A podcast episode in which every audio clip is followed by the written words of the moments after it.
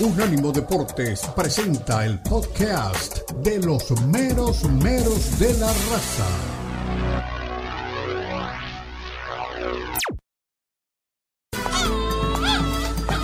Llegan los meros meros de la raza. El poeta Leo Vega, Omar Orlando Salazar y Lalo Leal nos brindarán una perspectiva suspicaz sobre los últimos acontecimientos en la Liga MX, las principales ligas de Europa, América Latina y la MLS, porque son los meros meros de la raza en Unánimo Deportes.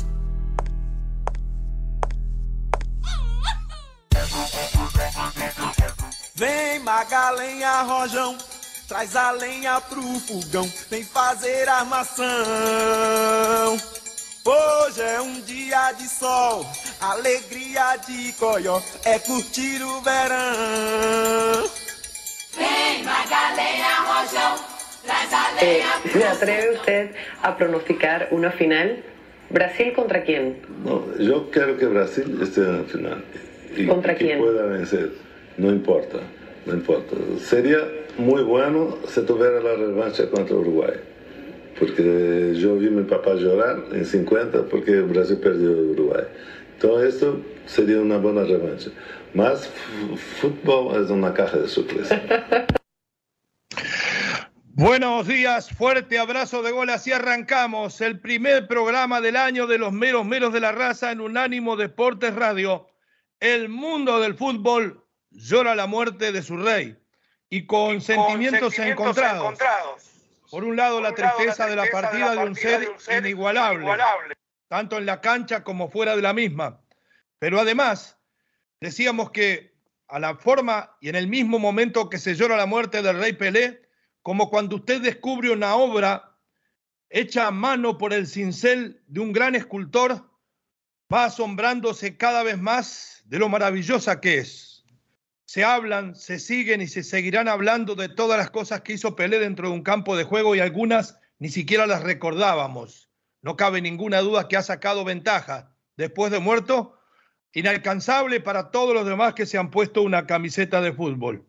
Decía un gran artista norteamericano cuando lo conoció en Nueva York en la época del Cosmos, que todo el mundo tiene 15 minutos de fama, que pueden haber miles de jugadores con 15 minutos de fama, pero que solo Pelé iba a tener 15 siglos de gloria. Y vaya si la tendrá. El mundo le rinde homenaje. Este extracto que pasamos hace un rato es sacado de la transmisión en vivo que tiene CNN en español y que de a ratos termina retransmitiendo también en inglés de lo que es el velatorio de cuerpo presente del rey del fútbol en Villa Belmiro. Le digo, hay como un círculo organizado por uno de los vestidores. En la esquina de un córner empieza a entrar la gente, da toda la vuelta, pasa al lado del rey, tiene realmente muy poquito tiempo para hacer su reverencia, para soltar sus lágrimas, para rezar su Padre Nuestro y debe seguir circulando. A medida que lo voy viendo, me recuerda a lo que pasó hace poquito con el sepelio de la reina de Inglaterra, cuando también se nos adelantó en el año pasado. Vamos a seguir la transmisión en vivo por momentos de todo lo que se está viviendo en Villa Belmiro, en Santos, en esa cancha que lo vio hacer casi todas sus maravillas. Pero bueno, el fútbol y la vida es así, el show debe seguir. Una de las últimas decisiones de Pelé, porque el Santos planificaba retirar su camiseta para siempre, dijo no. No hay nada más grande que la camiseta número 10 del Santos. Ni siquiera Pelé merece que la retiren, que la sigan usando. Una demostración de último momento de un hombre que como pocos fue tan grande, que ha estado muy cerca, pero nunca se sintió Dios, sino uno más de los mortales sabiendo que era el mejor. Vamos a meternos dentro del fútbol mexicano también porque se acerca el Día de Reyes para el fútbol azteca. Perdón. Elson Álvarez sería pretendido por el West Ham. Antuna un paso del Panathinaikos. Gio dos Santos, ¿lo recuerda? Se iría al Municipal de Guatemala. Arranca la Liga MX, versión clausura, las altas, las bajas. De último momento, Mar Orlando nos va a hablar de Jamington Campas. Yo me enteré hoy que existía. Llegaría procedente de gremio al Santos. ¿Cómo llegan los que están obligados a ser campeones? ¿Cómo está el Pumas de Rafa Puente, que parece tener un matrimonio perfecto? El regreso de Dani Alves y lo que piensa de su nueva aventura para cambiar la historia. ¿Qué pasa en el mundo regiomontano? Los refuerzos de ambos equipos y el momento futbolístico. Una reseña de lo que dejó el 2022 y lo que esperamos para el 2023. La máquina gana el último torneo del año y acelera, pero comienzo a darle la bienvenida a mis queridos compañeros. Don Omar Orlando Salazar, bienvenido, ¿cómo le va? ¿Qué novedades? Poeta, ¿qué tal? Saludo para usted, para Lalo, para todos los compañeros, para toda esta inmensa audiencia, deseándoles un feliz y próspero año 2023, en el que ya estamos y que esperamos esté cargado de mucha energía, de cosas altamente positivas.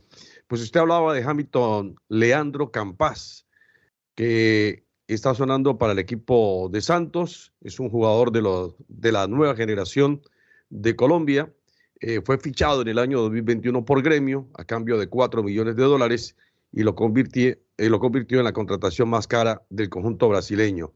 Pero eh, no pudo evitar el descenso del equipo, es un volante de 22 años y se espera entonces que ahora en el Santos de la comarca lagunera pueda reverdecer laureles. Es un buen jugador sin lugar a dudas y hablando de gremio, pues hay que decir que está para ya ser oficial el día miércoles presentado eh, el uruguayo eh, Luis Suárez, que pretendió en algún momento el equipo de Cruz Azul. También hablaba del funeral del rey Pelé. Gianni Infantino, el presidente de la FIFA, está allí, in situ, eh, cumpliendo con el velatorio del máximo astro del fútbol internacional. Ha dicho Gianni Infantino que propondrá que a los países miembros a la FIFA se les designe o se le nombre con el, eh, con el nombre de Pelé, para que sea entonces cada escenario que tenga un país con ese nombre, para que se llame así, se le rinda un tributo a Edson Arantes do Nascimento Pelé. Cristiano Ronaldo será presentado el día miércoles, 200 millones de euros al año para ganarse Cristiano Ronaldo. La noticia es seguramente ya conocida por muchos. Lo que no se sabe o no se sabía es que podrá jugar Champions en algún momento porque dentro de las cláusulas que tiene el contrato de Cristiano Ronaldo se dice que el Newcastle en algún momento, si llega a participar en el magno evento del fútbol a nivel de clubes inter, eh, de Europa, puede estar allí con el equipo de las Urracas, porque pertenece a la misma familia adinerada del Al-Nazar. Y bueno, esperar qué viene para la selección de México. Debuta en marzo contra Surinam y contra Jamaica, los partidos amistosos. Para aquel entonces se supone que ya debe estar designado el nuevo técnico del Tri. Bueno, perfecto. Entonces vamos a tener. ¿Cuándo dijo técnico en el Tri? 24 de marzo. Ah, tenemos mucho tiempo. Lalo debe andar haciendo las gestiones. Espero tener a mi queridísimo Eduardo Lalo Leal por ahí. Fuerte abrazo de gol. ¿Cómo le va? Bienvenido, feliz año nuevo. ¿Cómo quedó ese ánimo? Porque a mí el pechito me quedó mm, con un uh, resfrío fuerte, mi querido Lalo. Adelante. Mi, mi, querido Leo, mi querido Mar, feliz año 2023, un gusto estar con ustedes, un fuerte abrazo a ustedes, al auditorio, felicidades, pues aquí listos y preparados para encarar un nuevo año, contentos por el arranque de este nuevo ciclo, deseándole a todo el auditorio que tengan un año muy bonito y lleno de bendiciones. Gran cantidad de dinero de Cristiano Ronaldo, ¿no? Sacrificó su vida, sacrificó su carrera, sacrificó su prestigio, porque es mucho prestigio, tres Champions en el Real Madrid, campeón de Europa, por un equipo miserable, un equipo que lo único que tiene es dinero, un equipo que no juega al fútbol, nada más se dedica a tener relaciones como el Newcastle, como este Al Nazar. Tiene tanto dinero que podría comprar ¿A quién le gusta? ¿Al América? ¿A los Tigres y al Monterrey? No, que si va a comprar, que compre a Peñarol y que juegue. No, no, no empiece con esa cosa. con un año puede comprar a toda la Liga MX prácticamente Cristiano Ronaldo. Es un final triste, muy triste, como lo decía Jamie Carragher, porque en una entrevista que él tuvo hace tiempo, dijo que nunca iba a jugar ni en Estados Unidos, ni en Dubái, ni en Doha, ni en, ni en Arabia. Y mira dónde, dónde terminó. Su carrera la culminó con una entrevista con Piers Morgan, mientras Messi ganaba la Copa del Mundo. Y curiosamente, después de su salida del Manchester United, adivinen que el Manchester United ha tenido una derrota nada más, una derrota en los últimos 15 juegos. Todo parecía indicar que necesitaban de que saliera Ronaldo para que el Manchester United comenzara a triunfar. Creo que es el fin de una era. Modric tiene la misma edad. A Modric también le ofrecieron el Al Nazar y Modric dijo, no, no, no, no, no, a mí no me anden inventando. Yo aquí me quedo en el Real Madrid, en el máximo nivel. Así que... ¿Sabe quién se van a llevar para allá? ¿Para dónde? Para el Al Nazar. Sí. A Sergio Ramos. Estaría bueno. Allá termina con Cristiano. ¿Sabe qué es todo esto? Y perdonen que los interrumpa. Una movida para quedarse con el Mundial 2030, que busca Arabia Saudita viendo el éxito que tuvo Qatar y la demostración de que en el Golfo se puede trabajar bien y para el fútbol. Yo no sería tan trágico como, como Lalo que pinta como una desgracia. No es el primero de los grandes que termina una liga sin importancia. Lo hizo Pelé, lo hizo Cruyff, lo hizo Zidane, lo hicieron tantos otros. Y además esa discusión y esa utilización del momento que se hace principalmente de la prensa nuestra, de que se terminó la discusión, de que entre Messi y, Cristiano, a mí me parece que el fallecimiento de Pelé, donde se ha exhibido toda su obra, ha opacado a todos los demás y a todas las discusiones. Pasó de ¿Sabe cómo debe estar preocupado Cristiano Ronaldo porque digan que... Ah, no, no, no, Georgina ni le digo. Con 200 millones de, de, de, euros al año. Estos monstruos quedan para siempre en la historia. No, después lo vamos a discutir, pero la verdad, el mejor final de Cristiano pudo haber sido en el Madrid. Después de eso, para mí cualquier cosa daba lo mismo, porque del Madrid para abajo es como de Pelé para abajo. Son todos mortales. Vamos a seguir monitoreando el sepelio del rey Pelé en la cancha donde se hizo grande, en Vila Belmiro. Hay que ver la cara de la gente que se para frente a su féretro, rodeado también por sus hijos de forma permanente. Y les decía, es una mezcla rara de tristeza por la desaparición del rey de fútbol, pero además con un guiño de alegría, celebrando su vida, celebrando su obra, porque hace tres o cuatro días de que se han puesto las más grandes hazañas de Pelé sobre la mesa y la verdad que son inigualables e indiscutibles. Descanse en paz el Rey Pelé. Nos vamos a la pausa, ya volvemos para meternos en el fútbol de los mortales, en el fútbol mexicano, en el fútbol europeo, en un Real Madrid que alcanzó al Barça en la tabla de posiciones, que está segundo, pero si el campeonato terminara hoy, sería el campeón. Le vamos a contar por qué. ¿Qué otra cosa puede ser esto que los menos menos de la raza en Unánimo Deportes Radio? Por más información, unánimodeportes.com. Y usted nos puede llamar para saludarnos por el año nuevo, para mentarnos por todas las tonterías que hablamos al 305-600-0966. Ya regresamos.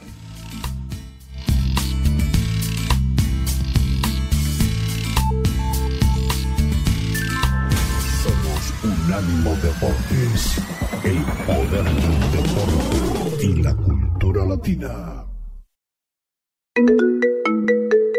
Expresa tu pasión por el fútbol, charla, discute y pregunta a tus amigos de los meromeros de la raza. Llama ya al 305-600-0966. 305-600-0966 Opina desde cualquier parte del mundo vía WhatsApp 305-600-0966.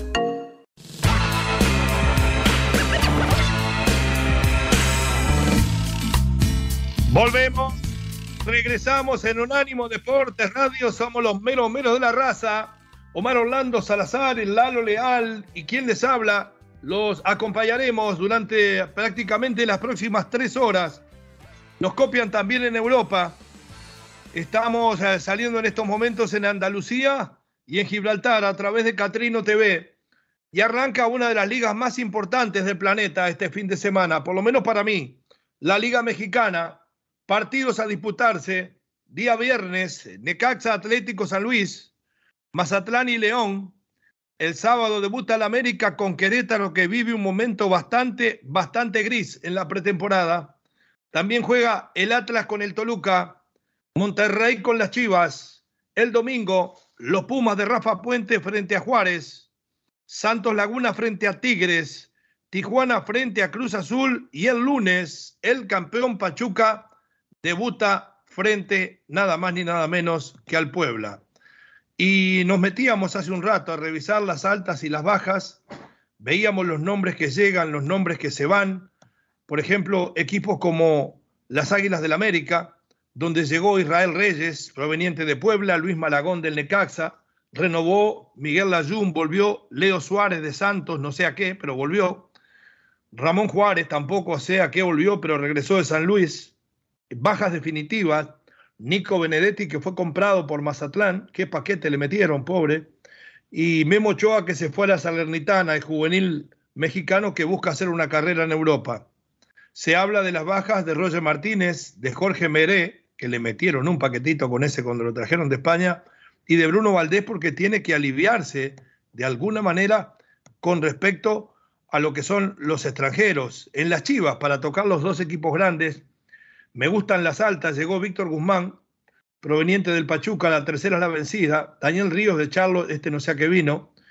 Sajid Muñoz del Atlético San Luis. Alejandro Organista del San Luis. Alejandro Mayorga de Cruz Azul, este sí le puede servir. Toño Rodríguez de Querétaro, que se lo van a querer sacar de encima rapidito.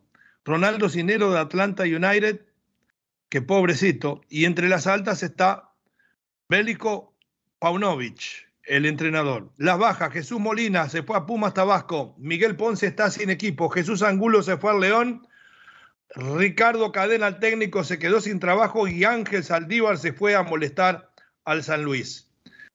¿Algún comentario sobre estas altas y bajas? Porque después me quiero meter en el tema Pumas, muchachos. Pues que por ahora yo creo que el que mejor se ha reforzado ha sido Chivas, sin lugar a dudas. La, la, la, de, la de Guzmán y la presencia de un técnico europeo le dan otro matiz al equipo del rebaño sagrado. Pero todavía no podemos hablar de las grandes contrataciones y yo creo que no hablaremos, eh, yo creo que nunca más. Eh. Luis Suárez, sea, ex Azul, se fue a, a, Gremio. Ah, es cierto que nunca vino. No, no, no. sí, no, yo creo que esa época, esa época de las grandes contrataciones del fútbol mexicano, eso ya es historia. Eso no volverá a ocurrir. Difícilmente llegará. Y tanto que cuestionamos a la Liga de los Estados Unidos, a la MLS, porque de pronto se piensa en jugadores ya pasaditos de edad y resulta que también en la Liga MX hay jugadores pasaditos de edad y se buscan todavía jugadores pasaditos de edad. Entonces, a mí me parece que ya aquellos tiempos donde había tanta abundancia de dinero y se podía comprar cualquier jugador, así sea el costo que fuera, esa época ya pasó. El fútbol y el fútbol en general excepto por algunos clubes en Europa, yo creo que ya comienza a medir mucho más lo que es la inversión en jugadores. Muy bien, mi queridísimo Lalo, ¿es verdad que hay menos dinero o los dueños están intentando poner menos plata? Yo creo que se están dando cuenta que no es tanto el negocio, porque hay que ser honestos. De los dueños de los equipos del fútbol mexicano, ¿quién vive del fútbol? ¿Quién vive de su equipo o que tenga todas las fichas de sus empresas en sus equipos? Nadie, nadie. Es un hobby, es un pasatiempo y si les deja bien y si no también. No viven del fútbol los dueños del fútbol mexicano, en su mayoría, por supuesto. Viven de sus empresas, de sus televisoras, de sus supermercados. Yo creo que el grupo Pachuca sí, ¿eh? hizo su fortuna y vive de la misma a través del fútbol. No sé, ustedes me pueden decir si estoy equivocado. No, completamente de acuerdo. Sí, Pachuca vive del, del, del, fútbol, de lo que ha hecho, de lo que ha construido en torno al fútbol. Pero la mayoría no, no, no, no vive de, del fútbol, simplemente es un pasatiempo para ellos. Y si pierden dinero, como lo dijo en su momento Salinas Pliego, que el fútbol no es negocio, que por eso vendió al Atlas, que por eso vendió al Morelia, que ahorita está con el equipo de Mazatlán, pero que las cosas económicamente no funcionan para el Mazatlán, ni para él, ni le deja dinero, ni números blancos. Por eso no llegan las grandes contrataciones. Y cuando lo intentan, cuando Luis Suárez estuvo muy cerca, según. Menos mal que no lo trajeron. Menos mal, hubiera sido. Está muy una gran viejo ya. contratación. Para mí está muy viejo Suárez. Y va a ver que le va a costar jugar en gremio. Va a una liga importantísima. Yo le deseo todo el bien del mundo porque Luis Suárez le hizo mucho bien y bastante mal también a la selección uruguaya. Pero le deseo, le deseo lo mejor. Yo creo que Suárez ya fue. Suárez no está para, para esos trotes. Aunque en la Copa del Mundo tuvo un canto de cisne en el último partido, pero claro, le hubiera servido muchísimo en lo que es el, marketing a Cruz Azul, ¿no? Bastante. ¿Te imaginas esa playera con el número 9, Luis Suárez? Lo que se hubiera vendido. Cruz Azul lo intentó todo, mejoró, mejoró cuatro veces su oferta, cuatro veces mejoró su oferta, pero Luis Suárez, Luis Suárez dijo, no, no, no, no, me voy al Messi fue el que gremio". dijo, Messi fue el que dijo. No, Messi vete- fue el que tomó la decisión. Anda para allá, Messi bobo, le dijo. Anda para allá, bobo, vete para Brasil. Ajá. Pero cuando Bueno. ves contrataciones como la de Omar Gobea, sí te decepcionas. Dices, no, Y la va a romper, Otra dice Gobea, ¿eh? la va a romper, la va a romper. bueno, le cuento, en los Pumas también hay altas y bajas. Sebastián Sosa, otro que está pasadito de edad, que fue muy bueno. Arquero de Independiente de Argentina. Ulises Rivas de Santos, Jonathan Sánchez del Atlante y Rafa Puente del Río como nuevo técnico. En las bajas, Leonel López, Efraín Velarde y Andrés Lilini. Y Jesús Molina que se va a Pumas Tabasco y seguramente va a aparecer en algún momento en la banca. A ver qué dice Rafa Puente del momento después de haberle ganado el último clásico al América y qué espera de este equipo. Por supuesto que saluda, manda abrazos y besos por Navidad y después habla de fútbol. Un par de minutitos, por favor, Villalobos.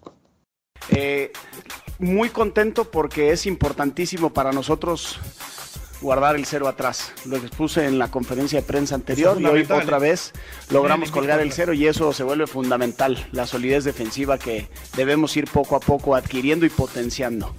Después claramente lo expresé antes del partido, es un partido de preparación, nosotros seguimos cumpliendo con protocolos ya previamente establecidos de cuántos minutos le damos a, a los jugadores y demás para estar a punto el, el 8 de enero que arranca el torneo. Pero en el Inter te topas con un partido en tu estadio con tu gente y contra un rival que todos sabemos que con el que tienes una rivalidad hi- histórica, pues es, es importante sin duda ganar, pero le damos el justo valor y ponderamos mucho esa solidez defensiva que hemos mostrado en los últimos dos partidos. Eh, con respecto a tu segunda pregunta, pues Julio ha, competido como lo está haciendo Sebastián, como lo está haciendo Gil, y después llegará el momento en el que trataremos de ser muy asertivos y muy justos en, la elección de quién sea el que ocupe la portería en ese primer partido. Bien, hasta ahí las palabras de Rafa Puente. Seguro no gastaron el dinero por gusto. Va a jugar Sebastián Sosa y a Gil le van a decir, Gil, anda para allá, Gil, anda para allá. Las palabras de Rafa Puente lleno de confianza. En este programa nadie le tiene fe, solamente yo porque es mi amigo. Pero la verdad, cortito, arrancó por lo menos bien la pretemporada Rafa Puente, ¿no? Eh, dicen que lo importante no es cómo se arranca, sino cómo se termina. Entonces, no, terminar a bien ver cómo le va. Tiene razón. Sí, Claro, terminar bien, usted puede arrancar muy bien, pero resulta que el desgaste y tal, y Pascual, al final termina haciéndolo fracasar. Y bueno, ¿a cuántos fracasos hemos visto? ¿Cuántos que arrancaron bien terminaron mal? Bueno, muchos ejemplos hay. Entonces, ojalá y Este programa, nosotros por no le había mal, al contrario, bien. estamos para desear El bien. programa había arrancado bien y Claro, ahora está. Estamos para desear bien. Lalito, antes Sí, de irnos a pero la ¿sabe qué es lo que le pasa a, a- a- a su amigo? Sí. A su amigo, no, es porque todavía no tiene credibilidad. No tiene credibilidad. Milalo. es puro rollo, es puro rollo, Puente. ah, Lo escuchamos hablar y puro rollo. Qué letra, Pero- ¿eh? Qué verbo. Qué verbo, qué verbo. Verbo mata carita por ahí. Dice, no, pero Puente lo trae todo. Acuérdense que él fue actor de primer reparto ahí en Sí, trabajamos Televisa. juntos en una telenovela, me acuerdo. Estuvo en Acapulco Cuerpo y Alma, creo. Estuvo en muchas novelas. hacía de alma. Rafita Puente. La hacía de alma. hacía de cuerpo y yo hacía de alma. Bueno, ya veo, nada ha cambiado. No lo quieren a mi amigo Rafa Puente. Pausa. Al regresar nos metemos en el fútbol más grande de México, aunque el- a Lalo le duela. El fútbol regiomontano 305. Ya le digo el número que lo tengo por aquí. 600-0966. El número de contacto de la raza con nosotros. Ya regresamos.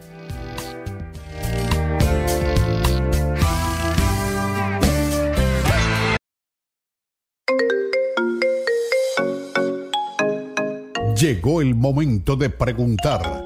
de opinar, de participar de los meromeros de la raza. Llama ya 305-600-0966.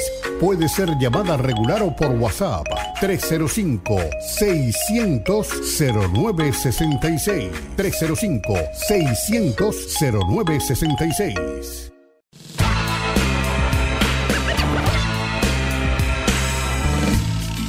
Volvemos, regresamos en el primer programa del año en los meros meros de la raza.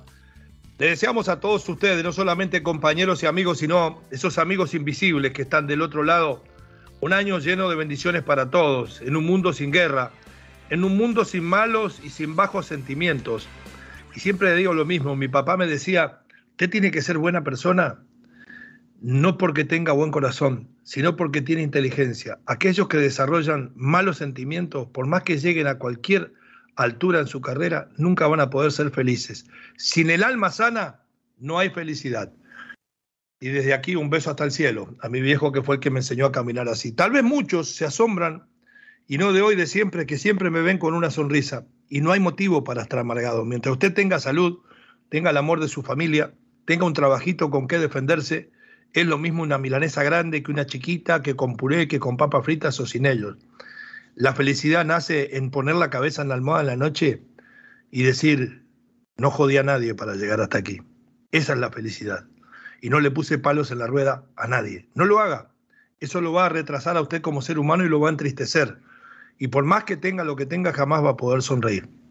Por eso siempre lo digo, dentro de 50 años, cuando me toque irme al otro mundo después de muerto, me van a tener que hacer una cirugía para borrarme la sonrisa. Y con esa misma sonrisa seguimos aquí y asombrándonos. Hablábamos con Omar Orlando Salazar, que relató desde el primer partido de pelea hasta el último, porque Omar tiene como 70 ya, de la cantidad de cosas, no, la cantidad de cosas mágicas que estamos viendo de pelea ahora que repasan su obra, ¿no? Ayer veía eh, una jugada contra Argentina. Bueno, las patadas que le, le pegan los uruguayos primero cada vez que los enfrentó son criminales. Vamos a empezar por casa pero lo veía en Argentina en una jugada donde recibe de espaldas al arco, empieza a driblear camino hacia la mitad de la cancha y los sablazos que le tiraban eran impresionantes. El tipo y decían que no, que en ese entonces no había marca. No, que no había marca para Pele, que por eso era que brillaba. Y en vez de pegarle de derecha, se la pica de zurda por encima del arquero, que no pude ver si era Gatti o Cejas, el arquero de Argentina, y la pelota lo techa y cae como una lluvia en la red debajo del horizontal, digo, impresionante. Pero bueno, tenemos ahora que descender de nivel porque de Pelé para abajo no hay más nada. Y vamos a seguirnos metiendo en lo que es el fútbol mexicano, en el fútbol regio montano. Monterrey y Tigres arrancan una vez más y creo yo que con las expectativas por todo lo alto. Hay uno de los entrenadores, porque Bucetit ya estaba, que tiene un reto impresionante y es Diego Coca. Y todos decíamos, ah, con lo que hizo Herrera, que no consiguió salir campeón, ah, no pasa nada, cualquiera lo supera. Bueno, está metido en problemitas porque la imagen que dio en pretemporada no es la mejor. A ver qué piensa el gran doble campeón del fútbol mexicano y campeón argentino con Racing de Avellaneda, Diego Coca, de su equipo Tigres para esta temporada. Suéltelo, Villalobos, por favor. Eh, preguntar el estado de salud de André, eh, ¿qué puedo cómo, cómo se encuentra? Gracias. Sí, se fue a hacer estudios por precaución, sobre todo. Eh, fue un balonazo y como que sentía ganas de vomitar en el banco, pobre, así que nos preocupó a todos, pero bueno, decían que son síntomas normales, que se fueron a hacer estudios y hay que esperar a ver qué sale. El doctor tiene este, mucha expectativa de que no sea nada, nada más un susto. Y bueno, cuando lo sepamos se lo comunicaremos seguramente a todos, pero esperemos que sea así. Profe, aquí Daniel Santillán de Grupo Multimedia.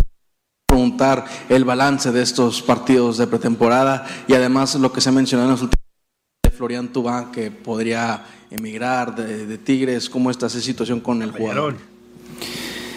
Bueno, en principio estos partidos de pretemporada me sirvieron para terminar de conocer a todos, no solo los, los, de, los de más jerarquía, sino también muchos juveniles que hemos tenido en la pretemporada, que los fuimos, los, fuimos rotando. Eh, y hacer fútbol siempre, siempre es bueno. Y, ahora lo que queda es tomar buenas decisiones, seguir viendo eh, cómo está el plantel, qué es lo que le hace falta. Y como, como siempre repito, cuando tengamos una novedad para decirles, si hay una incorporación o no, les, se los diremos. Hoy, por ahora, la, la única incorporación fue Fernando, que bueno, hoy lamentablemente tuvo la, la desgracia de una expulsión. Creemos que seguramente se va a acoplar bien al equipo y que nos va a dar mucho. Última pregunta. Bien, hasta por ahí nomás las palabras de Diego Coca. La verdad que me fascina, ¿eh? un gran entrenador, muy ubicado, muy educado, con una gran humildad, un tipazo, Diego Coca. A todo el mundo se merece que le vaya bien, pero este tipo, la verdad, ojalá que le siga yendo bien porque suma y mucho de lo futbolístico y de lo humano. Las altas se fue el Dedo López. La, eh, llegó, eh, perdón, el Dedo López. Las bajas eh, de, de este equipo no, perdón, Alta, Fernando Gorriarán de Santos y Diego Coca técnico, estaba mirando más arriba. O sea que aquí hubo cambio de técnico porque entre las bajas está Miguel Herrera. También está el Chaca Rodríguez, Hugo Ayala y Francisco Venegas. La tiene un poco difícil, yo creo muchísimo en la, en la mano de un técnico que ha demostrado que realmente sabe y mucho de fútbol y mucho más en mantener los grupos a nivel competitivo. La llegada de Gorrianán, lo decíamos y lo repetía el mismo Coca, en, pocos minutos lo echaron. De alguna manera estoy seguro que le va a aportar y mucho a, a este equipo. ¿Cómo está este, este equipo de Tigres? Este equipo de Tigres de Coca, ¿está para más de lo que hizo el Tigres de Miguel Herrera en las últimas temporadas? Este equipo de Tigres es quizá un poquito menos que el equipo de Tigres que pudo haber tenido Miguel El Piojo Herrera, aunque no haya sacado muchos jugadores y no hayan llegado tampoco otros jugadores. Pero este Diego Coca, que hoy tiene al frente a Tigres, sí tiene mejor equipo que lo que tuvo en el Atlas. Entonces, eh, eh, no sé si me entiende lo que quiero graficarle, Ah. pero me, me Tiene parece... más material. Si lo hizo en el más Atlas, ¿por qué no lo va a hacer en Tigres? Es buena la tiene más comparación. material, sí, pero yo tengo mis reservas. Tengo mis reservas porque es que ese plantel de Tigres es un equipo muy, muy complicado. Sí es bueno, por supuesto que tiene jugadores, pero mm, es ¿Sabe- ¿Sabe complicado. cuál es el problema? Hay muchos que hace rato que están, y entre ellos el Patón Guzmán, el mismo Gignac, y cuando hace mucho que están, los líderes mandan más que el entrenador. en el equipo. Exacto, yo creo que Miguel sí tenía razón. Por eso voy a echar unos cuantos acá. Miguel Herrera, Miguel Herrera tenía, para mí tenía razón. Lo que pasa es que Miguel fue muy explosivo en aquella Qué- declaración. Qué raro. Sí, y, y yo creo que le faltó un poquito más de mesura al decirlo, pero y- y en el fondo, en el fondo tenía toda la razón. O sea, el equipo de Tigre necesita renovación. Bueno, Miguel me llamó por la fiesta y me dijo el otro día, ¿cuándo vas a renovar ese programa? Porque el único joven que queda ahí es Lalo, a ver si empezás a barrer con los viejos. Digo, no, Miguel, no me dejes sin chamba. Lalito, ¿va a llegar más lejos el de Coca que el de Miguelito? Sí, definitivamente sí. Miguel no llegó tan lejos, no llegó lejos, no disputó una final. Creo que Diego Coca, con la mitad de jugadores, con el 20% del presupuesto de Tigres, hizo bicampeón al Atlas. Ajá.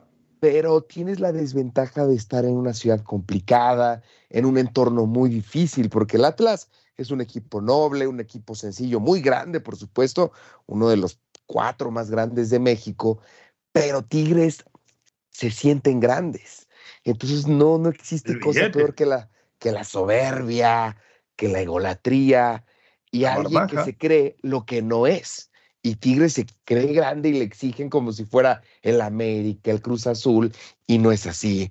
Entonces creo que va a batallar mucho Diego Coca en este equipo, en ese aspecto, que aquí tienes que ganar sí o sí. Y en Atlas no, si ganabas bien, si rompías una sequía, mucho mejor. Si lograbas un campeonato, te hacemos una estatua. Y en Tigres no, en Tigres es obligación ganar, porque así se lo creen ellos. Entonces puede ser presión para Diego Coca, una presión a la que no está acostumbrado. Sí, bueno, ¿sabes? Yo le tengo fe al temperamento de Coca porque le seguimos su campaña desde siempre. Y en esto, si el arquitecto está escuchando, no me deja mentir. Diego Coca dirigió un equipo más difícil todavía que Tigres, con más obligaciones y con mucho más tiempo sin salir campeón como era Racing de Avellaneda y ante el descreimiento de la gente cuando llegó y lo terminó haciendo campeón. Porque después que Mostaza lo llevó en aquel paso a paso, nadie esperaba que pudiera repetir. Yo le tengo fe a Coca. Aparte me cae bien el tipo. Nos vamos a la pausa. Al regresar volvemos con todos los temas del fútbol mexicano y mundial y nos preparamos para ir en imágenes a mostrarle las bellas caras de Omar Y de Lalo, la mía voy a tratar de esconderla lo más que pueda. 305 600 0966, línea de comunicación con los meros meros de la raza. Ya regresamos.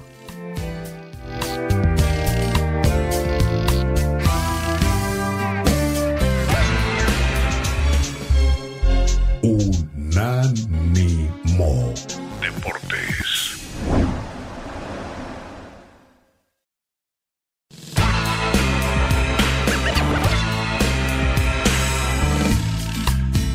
Volvemos, eh, regresamos en Unánimo Deportes Radio en los meros meros de la raza y este es un servicio nuevamente para la compañía en la campaña de la, eh, podemos decir, de la patrulla de carretera, no solamente de la Florida, sino de, todos los Estados Unidos. Eh, si toma, no maneje, si maneja, no tome, porque será arrestado. Y está bien, porque cuando usted anda en la carretera y anda bebido y maneja y anda a gran velocidad, no solamente es un riesgo para su propia vida, que eso ya es un derecho que usted puede ejercer cuando quiera, pero no poner en riesgo la vida de los demás. Ojalá que hagamos conciencia de todo esto y recordábamos hace un rato con el arquitecto que hace poquitos días, hablando del alcoholismo y de todo esto, de forma increíble, dejó de existir en Uruguay nada más y nada menos que Fabián O'Neill. Usted tal vez no lo recuerde porque un muchacho que acaba de cumplir 49 años, pero hace... Jugadorazo. Claro, casi 20 que dejó de jugar. Eh, en su momento, figura de, de la Juventus, y el mismo Zinedine Zidane decía hace poco, nunca jugué en mi vida con un hombre que jugara tanto al fútbol, que tuviera tantas condiciones y que fuera tan desequilibrante. El, mismo Zidane dijo, yo no tenía más que alcanzarle la pelota a Fabián O'Neill. Algo increíble, ¿no? Porque cuando usted piensa en Zidane, bueno, este muchacho volvió hace algunos años a Uruguay, y, y es de estos muchachos que ha sido criado en el campo, con los viejos códigos, con las viejas amistades. Y lo único que hizo fue prácticamente afincarse nuevamente cerca de su pueblo, allá de Paso de los Toros, en el departamento de Tacuarembó, y terminó comprando unas extensiones muy grandes de tierra. Pero, ¿qué pasa? Eh, había demasiado tiempo libre, había demasiada ociosidad, y bueno, un hombre que siempre estuvo muy cerca de la bebida, que apenas dejaba de beber llegando el fin de semana para poder jugar los partidos de forma brillante, también jugó en Nacional, por supuesto que fue donde arrancó, en la misma selección uruguaya del, Gordo Púa, cariñosamente, y volvió a recaer entre todo este tipo de cosas. Inclusive muchas veces los periodistas uruguayos le le decían el Maradona uruguayo. Todos sabemos la causa de la muerte de Maradona, que no solamente estaba eh, ligada al exceso de las drogas, sino que además las mezclaba con unos cócteles alcohólicos tremendos y poderosos que terminaron dejándolo solo y dejándolo morir de alguna manera a, a- Diego Maradona. Bueno, en el caso de, de Fabián O'Neill, eh, después de dar tantas vueltas en la vida, eh, tenía a su esposa muy cerca de él, una mujer que nunca lo abandonó y que siempre realmente lo apoyó, y que cuando estaba en su propia casa le tenía prohibido beber. Pero ¿qué hacía? Era tanta la adicción de este hombre tacuaremboense que se escapaba, se iba con sus amigos, se pasaba cuatro o cinco días por ahí y se ausentaba. La semana pasada, a mitad de semana o algo así, salió de su casa como siempre y a él no se le podía preguntar dónde iba. Se juntó con sus amigos y en determinado momento llegó una llamada a su casa para decir de que estaba internado y que estaba en coma, un hombre que ya padecía hace tiempo de cirrosis y su esposa, una mujer vinculada inclusive a, una de las sociedades médicas más importantes, empleada de la sociedad médica más importante del Uruguay, eh, cuando le dijeron los, eh, el cuadro que presentaba, supo de que la cosa había llegado a su final. Y ella, lo mismo que su hijo, que increíblemente juega en Peñarol, el hijo de O'Neill, que es hincha de Nacional, O'Neill a morir, y toda su familia, y el chico le salió a jugar de Peñarol, de marcador de punta. Corrieron para el nosocomio y lamentablemente, entre pocas amistades después de tantas que tuvo, terminó entregando su vida a cambio de una adición. Por eso le decimos, no vale la pena. Eh, ¿Quién no le gusta en su momento tomar un traguito, pasarla bien con sus amigos? Pero no se deje controlar por todo este tipo de adiciones porque no conducen a nada. No conozco a nadie que tenga una adición al alcohol o a la droga y que termine siendo feliz y haciéndose bien para su propia vida y para el de su familia. Por eso, como lo repetimos, en estas fiestas que todavía vivimos, porque los latinos somos así, somos capaces de vivir la fiesta hasta el Día de Reyes, beba con moderación y con responsabilidad. Y si se da cuenta que se tomó un traguito de más, entregue la llave, que no está entregando la llave. Está entregando el destino de su vida y el de sus seres queridos. Vaya desde aquí el homenaje a Fabián O'Neill, el abrazo de gol hasta el cielo, un excelente jugador, como decía Omar, que brilló en todos lados, pero que ya no está entre nosotros y ni siquiera llegó a los 50 años. Por eso, le recuerdo, si toma no maneja y si maneja no tome porque será arrestado. Nos vamos a la pausa. Al volver, estamos en imágenes, en los meros meros de la raza, en un ánimo de Ponterrada.